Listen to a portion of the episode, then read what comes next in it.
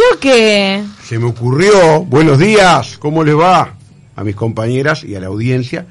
Alejandro ¿Se Jiménez. con los choques? No, pero me pensé que iba a arrancar una canción. no. no. Y- ¿Qué significa esta, este, esta- este paisaje eh, Sonoro. Eh, y significa un poco lo que siempre a veces asocia, las coaliciones que pueden terminar en colisiones. Opa. ¿No? Ah. ¿No? Por ahí viene pueden la terminar mano. en enfrentamiento. Eh, en colisiones, en Qué choques, creativo que ¿no? vino el sensei No, hoy, ¿eh? Es que no le buscaba, ¿vieron cuando no se encuentra por dónde canción de la coalición?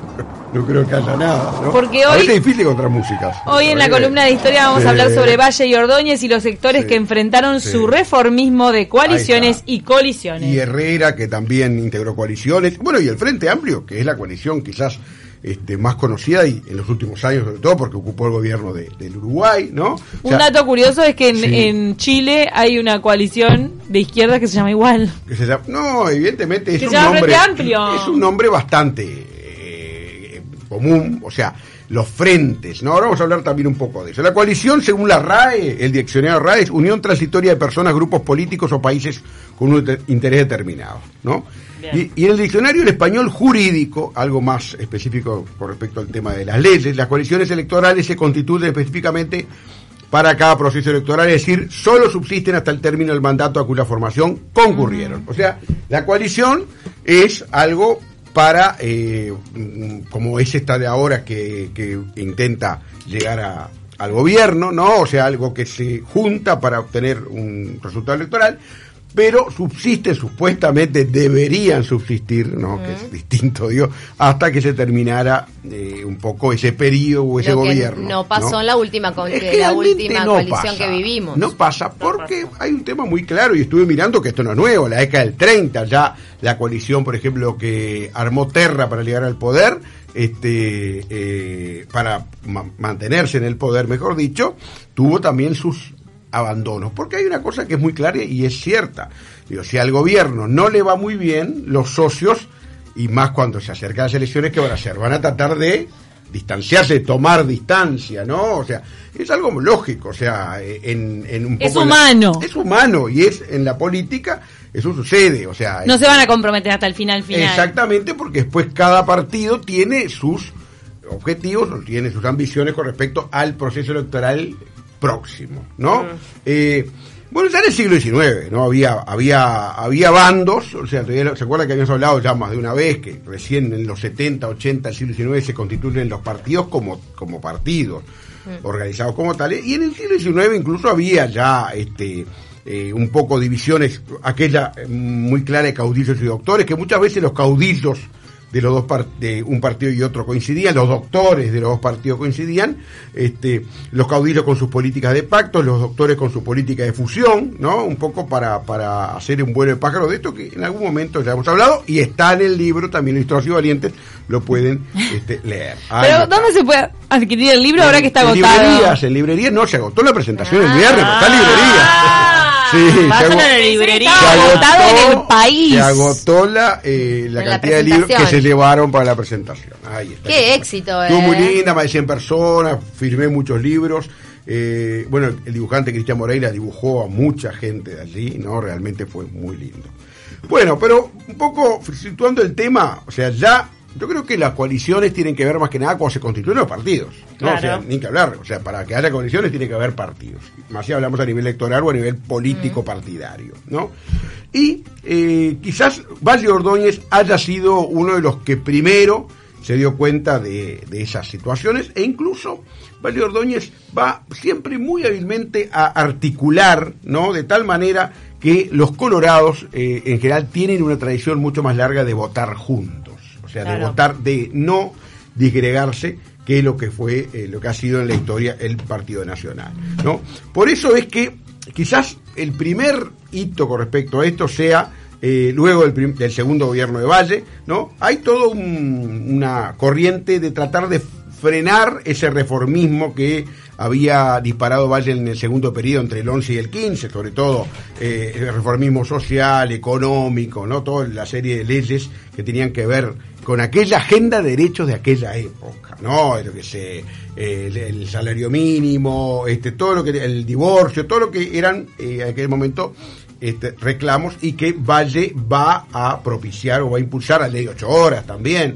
Por más que la ley de ocho horas los blancos dicen que es blanca, porque el primer proyecto fue Luis Alberto Herrera y Carlos Roxlo en 1905. Sí. Mira. Y este, eh, allí hay una serie de, de- de situaciones que tienen que ver con eh, una reforma constitucional que plantea Valle Ordóñez, que es una reforma en la cual quiere poner el colegiado, ¿no? Él en 1913 hace una serie, va en, entre los dos periodos de gobierno, entre el 7 y el 11, cuando gobierna Williman, Valle y su familia están en Europa y allí ve ese sistema colegiado, por ejemplo, en países como Suiza, quiere instalar- instalar- instalarlo aquí. Bueno, y en ese, esa lucha es que se planteó una reforma constitucional y las primeras elecciones con voto secreto, que incluso votaron al alfabeto y hubo reparto proporcional de escaños, fue el 30 de julio de 1916, en donde Valle va a per en los colegialistas, o sea que eran fundamentalmente los vallistas, van a perder aquella elección contra los sectores que eran los anticolegialistas,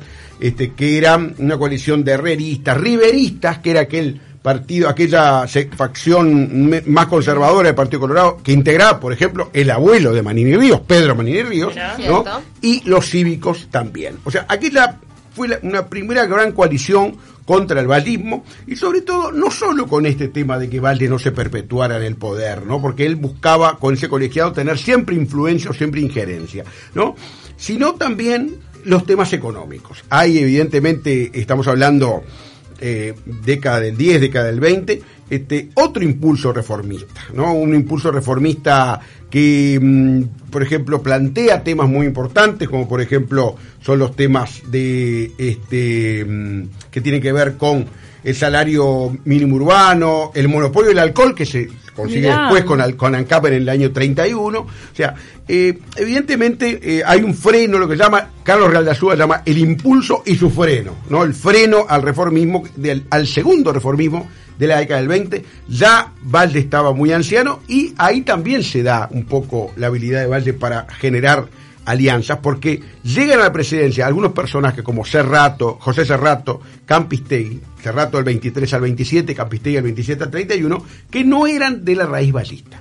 ¿no? O sea, y ahí está la habilidad también de, de generar coalición, de generar articulación para poder ganarle al Partido Nacional. Mientras el Partido Nacional, por ejemplo, en el año 27, pierde la elección no Eh, porque se escinde un sector que era de Lorenzo Carnelli, el sector radical, ¿no? de aquel partido que dominaba Luis Alberto de Herrera, ¿no? que tenía también, por ejemplo, otro sector que era eh, la agrupación democrática social de Carlos Quijano, aquel famoso periodista que crea Marta. Para, como estamos ¿no? diciendo tantos nombres, podemos recapitular, que me empecé a marear, recapitular, ¿cuál es la coalición y quiénes son los Claro. opositores? No, claro, o sea, en este caso digo, este, hay como distintos ejemplos de eh, acciones de coaliciones que muchas veces este, son de oposición, por ejemplo, ¿no? Eh, Claro. Y Valle también. Pesa entre Colorado. En este caso ahí está, la interna de Sí. lo que era el Ahí Partido está. Colorado, pero distintas ramas. Claro, distintas distintas ramas de ramas, los Porque hay una cosa que ¿por qué también con- hay que- ¿Y por qué es considerado coalición cuando en realidad es dentro de un mismo partido? Porque los partidos en gran parte, ¿no? Funcionaban como coaliciones, ¿no? En gran parte, y después ni que hablar con la ley de lemas que se vota en el año 34. O Claro. sea, los partidos sumaban, por ejemplo, cinco candidatos, a veces uno de... de- yo qué Pero sé, tenías líderes sí. súper rivales Sí, dentro del mismo partido. esa- que cuando llegaba la hora del voto lo sumaban. Cosa Claro. de que hoy pasa, hoy, hoy, pero recién O sea, pasan después de la primera vuelta, después de la, la interna. La Hoy hay alguna rivalidad dentro de un partido, Sí, pero a ver, sí, sí, todo esto es claro. lo mismo, en Claro, pero en aquella época, por ejemplo, la ley de lemas en el año 34 plantea que puede haber cinco candidatos que terminan sumando. Un candidato, por ejemplo, más progresista con uno más conservador, termina los dos sumando y eso pasaba con la ley de lemas, ¿no? Este, eh, o sea, lo que quiere decir en gran parte, lo que estoy tratando de, de demostrar, es que los partidos tradicionales también funcionaron mucho tiempo como eh, una verdadera coalición. coalición y en el interior, por ejemplo, en donde subsiste la ley de lema para las intendencias, lo vamos a ver en mayo que viene, que hay sectores de tres candidatos que son muy distintos y que se van a unir en el momento del voto, ¿no? Vamos a ver también que, eh, eh, evidentemente, eh, este, este- este, todo lo que está sucediendo, ¿no? Y en los años fines de los 20, al principio de los 30, eh, tienen un personaje importante que es Gabriel Terra. ¿No? Terra, que se, eh, asume en 1931, se aleja del vallismo, ya había fallecido Valle en el 29, ¿no? Este, y Terra se va a aliar con herreristas y riveristas para dar el golpe de Estado en 1933, para cambiar la constitución, terminar con aquel sistema bicéfalo de presidente y consejo de administración que se había instaurado en el 19, ¿no? Y eh, allí precisamente, en ese golpe de Estado, en donde se genera una nueva constitución y ahí la coalición, ni que hablar, extrapartidaria, o sea, o por atravesando los partidos herreristas y, eh, y riveristas van a estar de un lado, ¿no? A favor de Terra, ¿no? De la dictadura, y los blancos independientes, la gente del país, por ejemplo, los Aguirre, los Ramírez, ¿no?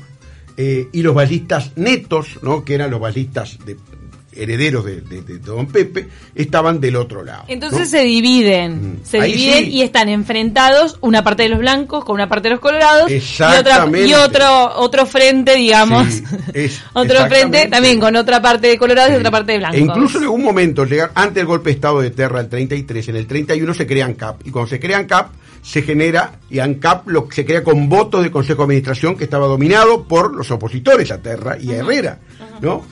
Que eran los blancos independientes y los ballistas. Y ahí se va a dar lo que llama Herrera el Pacto del Chinchulín para repartir los cargos de esa nueva institución que era ANCAP aquello del 2 y 1, dos blancos y un colorado, o el 3 y 2 también se crea en ese momento. O sea que, como vemos, eh, la- las coaliciones no son, evidente- dentro de los partidos tradicionales, no son algo nuevo, ¿no? Lo que esta sí es muy sui porque hay de otro lado, hay partidos que no son partidos tradicionales, partidos nuevos. y nuevos y además evidentemente tantos partidos nunca se había dado enteros prácticamente que están compareciendo no después hay otros episodios como y, eh, el de el el- cuando llega Valdomir al, al- al poder cuando Valdomir llega en el año 38 era cuñado de Terra muchos lo ven como su continuador sin embargo él va a dar vuelta a las alianzas se va a apoyar en los que se había opuesto eh, se habían opuesto a Terra, ¿no? Y ahí va a generar el golpe bueno en 1942 y luego, por supuesto, una reforma de la Constitución, ¿no? Pero también es muy interesante ver que al mismo tiempo, digo, se generaba todo lo que era el movimiento de las izquierdas, ¿no? En donde la izquierda consigue, ahí se da una discusión hasta ahora, siempre y muy del proceso electoral, se habla del Frente Amplio, ¿no? Como una institución, como una coalición, ¿no? Que es, una coalición, pero las coaliciones ya, eh, en la década del 30 hay un muy importante movimiento de frentes populares en Europa que tienen que ver con la guerra civil, por ejemplo, española. Y ahí, evidentemente, este, eh, tiene que ver con, por ejemplo, eh, la posibilidad de la unión de las izquierdas que se da en el año 38. El primer, la primera coalición de izquierda es de 1938, elección en la cual es electo Valdomir y en donde se unen el Partido Socialista que había nacido en 1910 y el Partido Comunista que había nacido en el año 20. La primera coalición de izquierda eran esos Sí, dos partidos. esos dos partidos que llamó Por las Libertades Públicas, tuvo una muy mala votación. Se ¿no? llamaba Pero Partido por las Libertades Públicas. Era una, exactamente, una coalición, ¿no? Como ¿Cuáles fueron socialista y comunista? comunistas, sí. Ellos trataron también allí de generar coalición o, o de acercar a sectores de, del vallismo, del nacionalismo, este, pero no pudieron. O sea, eso luego se va a conseguir, porque la historia después en el 71, 70, es cuando se empieza a hablar del Frente Amplio, logra que sectores, ahora vamos a ver eso, de partidos tradicionales adhieran a una eh, formación con más permanencia, ¿no? Por eso es que, sea, lo de el Frente Amplio, los muchos eh, teóricos dicen que no es eh, meramente una coalición, sino más bien es un movimiento o un frente, algo más permanente, porque ya tiene 48 años, ¿no? En el año 62 hay dos coaliciones, que son la Unión Popular, que integran el Partido Socialista, y eh, el salido del nacionalismo Enrique Erro, aquel senador que es el que mm, se vota a su desafuero y da lugar a la dictadura en junio del 73. En ese movimiento de Unión Popular estaba un joven, joven dirigente que llamaba José Mujica. ¿no? O Mirá. sea, si- no sé si le suena, ¿no? Este, y había otra coalición que era una coalición más eh, adhiriendo a lo que era el comunismo en aquella época, que se llamaba el Fidel, Frente Izquierda de Liberación, que integraba el Partido Comunista Independiente, Fidel, acordarse, año 62, plena, pleno Pará, comienzo. y el movimiento eh, de Mujica, ¿cómo se llamaba? Era el movimiento La Unión Popular, Partido Socialista Unión Popular. más... Era Unión Popular Sí. y después se meten los tupamaros. Eh, No, Mujica. los Tupamaros. Ah, eh, sí. Pero no, después- no es Pero un no movimiento eh, es- Político. No es un movimiento No, político. movimiento guerrillero. movimientos, el- el- los Tupamaros tienen a su vez este, una, un- es un movimiento guerrillero, pero a su vez también es muy interesante ver cómo generan un brazo político que es el movimiento 26 de marzo que adhiere al Frente Amplio en el 71, por Claro. ejemplo, ¿no? Y metemos ahora una pregunta de la Diga, audiencia. diga, Dice diga. Gabriel Sensei. Ah, una pregunta Gabriel es nuestro fan, así casi número uno. Sí, Y es un atrevido, porque dice una pregunta sin ánimo de marear a la señorita Camila. A ver, che, ¿Sabés qué qué? cosa, no, me mareé por todos los No, no, nombres. No leo la pregunta, me enojo. Me, me- Dale, dale. Valle fundó. Gabriel, más respeto hacia, hacia Camila, por favor. Dice, Valle fundó el diario El Día. ¿Había más líderes políticos, propietarios o directores de algún otro medio masivo? Sí, claro, Herrera con el debate. De hecho, en esa ejemplo. época los medios Sí. masivos tenían eh, un corte explícito Partidario, político, partidario, corte partidario. partidario, o sea, eh, le respondían a un sí, partido el político país, los de forma abierta. mencionaste, ¿no? ah, pero eran, eran líderes políticos. Eh, Generalmente no sé si los líderes eran quienes se encargaban, por ejemplo, Jorge Valde tuvo acción muchos años, o sea, desde el baldismo, o sea, podemos un día hacer esa reseña que está buena de cómo la prensa eh, era prensa No partidaria. era independiente para nada. Claro, para nada, y que evidentemente eso se fue terminando. Y por último, ya para ir cerrando esta- este recorrido muy rápido, en el año 70, 70 se empieza a hablar de un frente eh, que, mm, es el- del que es el Frente Amplio, ¿no? que eh, incluso va a tomar como liderazgo a un militar, ¿no? a un militar de origen basista, que había estado en las inundaciones 59, ¿se acuerda que hablamos de Sereñi con, eh, con esa circunstancia? y con el agregado de algunos sectores de algunos partidos de partidos tradicionales como la lista 99 del, del Partido Colorado con Selmar Michelini como líder, un movimiento popular blanco popular y progresista Rodríguez Camuso y por supuesto los partidos de izquierda, Partido Comunista, Partido Socialista, el PDC que toma ese lema al Frente Amplio en el 71, era el lema PDC porque el PDC había participado en la elección anterior, ¿no? Eh, la, bueno, la Unión Popular de Erro también, ¿no? que había integrado la coalición en el año 62, y otros grupos radicales también eh, son los que integran aquella coalición, que por supuesto eh, la crítica que recibía, y que yo creo que sigue recibiendo aquello de conglomerado, colcha de retazos, o sea, con respecto al Frente Amplio, y que el Frente Amplio tenía en aquel momento una, una plataforma que ligada incluso a todo lo que era el movimiento sindical, eh, muchos sindicalistas adherían, por ejemplo, se había constituido la CNT, la Central Única, en el año 65, ¿no? Y eh, allí es que hay, hay una, una, una buena cantidad, o sea, de, de sindicalistas que adhieren a, a- esa nueva opción, ¿no?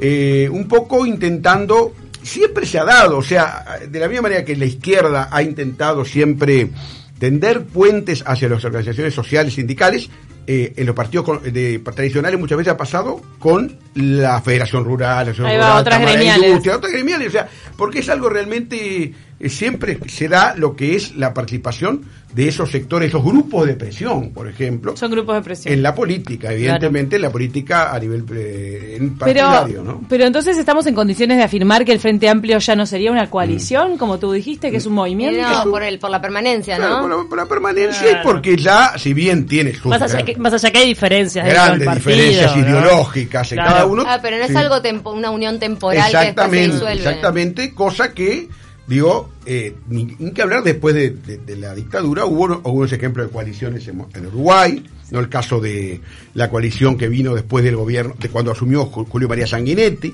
¿no? No, además hay Sí. que, hay que este, reconocer que es una gran fuerza política, Sí, es la sí. más importante en definitiva, porque el- después tenemos la oposición, que ahí sí es como coalición de diferentes partidos. Claro, eh, incluso eh, cuando gana Jorge Valle, el- en el, balotaje que gana en el año 99, se crea una coalición bastante permanente que cuando la crisis del 2002 empieza a quebrarse y se, se quiebra después a fines del 2002. O sea, eh, mm, las coaliciones siempre tienen ese riesgo, el riesgo de que pueden este, quebrarse. Quebrarse. El incluso Frente ha tenido antes, también incluso salidas. antes ¿no? de cumplir el objetivo con el- por el cual han sido creadas. ¿Quién se fue del Frente Amplio? Ahora recordame. En el año 89 se fue, eh, hubo batalla, ¿no? El Ah, Partido me por el Gobierno del acuerdo. Pueblo, el PDC se fue también. Sea, hubo salidas, Ahora, después volvieron algunos. En la coalición Sí. siempre después hay este, algunos cargos dados a partidos minoritarios que apoyan a los partidos más importantes. No, incluso, este, en, yo me acuerdo O sea, que- es parte como del juego. Claro, eh, hay, obviamente, que el participa tiene, quiere tener su, su cuota. Pero eso se arregla de entrada. poder. Y eh, creo que sé, a veces sí, digo, a veces, este, mm, a veces Decís es. que ahora se está arreglando. eh, Claro, o sea, bueno, no sé, para yo yo te a apoyo, los pero candidatos. dame, ¿cuántos ¿Qué cargos me pasa das? con el baile de cargos por estas horas? Y había, ¿Qué cargo me das? había un programa en TV Ciudad, Reporte Descomunal, Sí. de Leo Lagos y Ah, de Alcuri, que le decían repartija. Y sí, la repartija. ¿Qué pasa con la repartija por estas horas? Claro, pero ¿qué, qué- qué tan transparente es eso o es una cosa más de palabra o bueno, no Yo sabemos. creo que la política tiene mucho de confianza, tiene mucho de palabra, ¿no? O sea, evidentemente luego uno se imagina a dos políticos negociando, si fenómeno te apoyo con tal ley, pero vos qué me das. ¿Cuántos Ahí me va, das? eso ¿Cuántos ¿Por qué carguitos? Mucho de no? confianza. mm. No, no, de confianza digo en el sentido de que no, Sí, no, sí, sí. realmente no se firma nada. No se firma. No, y después están las traiciones. Sobre este tema y otros más se pueden, Sí, pueden claro. leer en Ilustrados y Valientes de Alejandro Jiménez Rodríguez con varios colaboradores. Eh, está en librerías.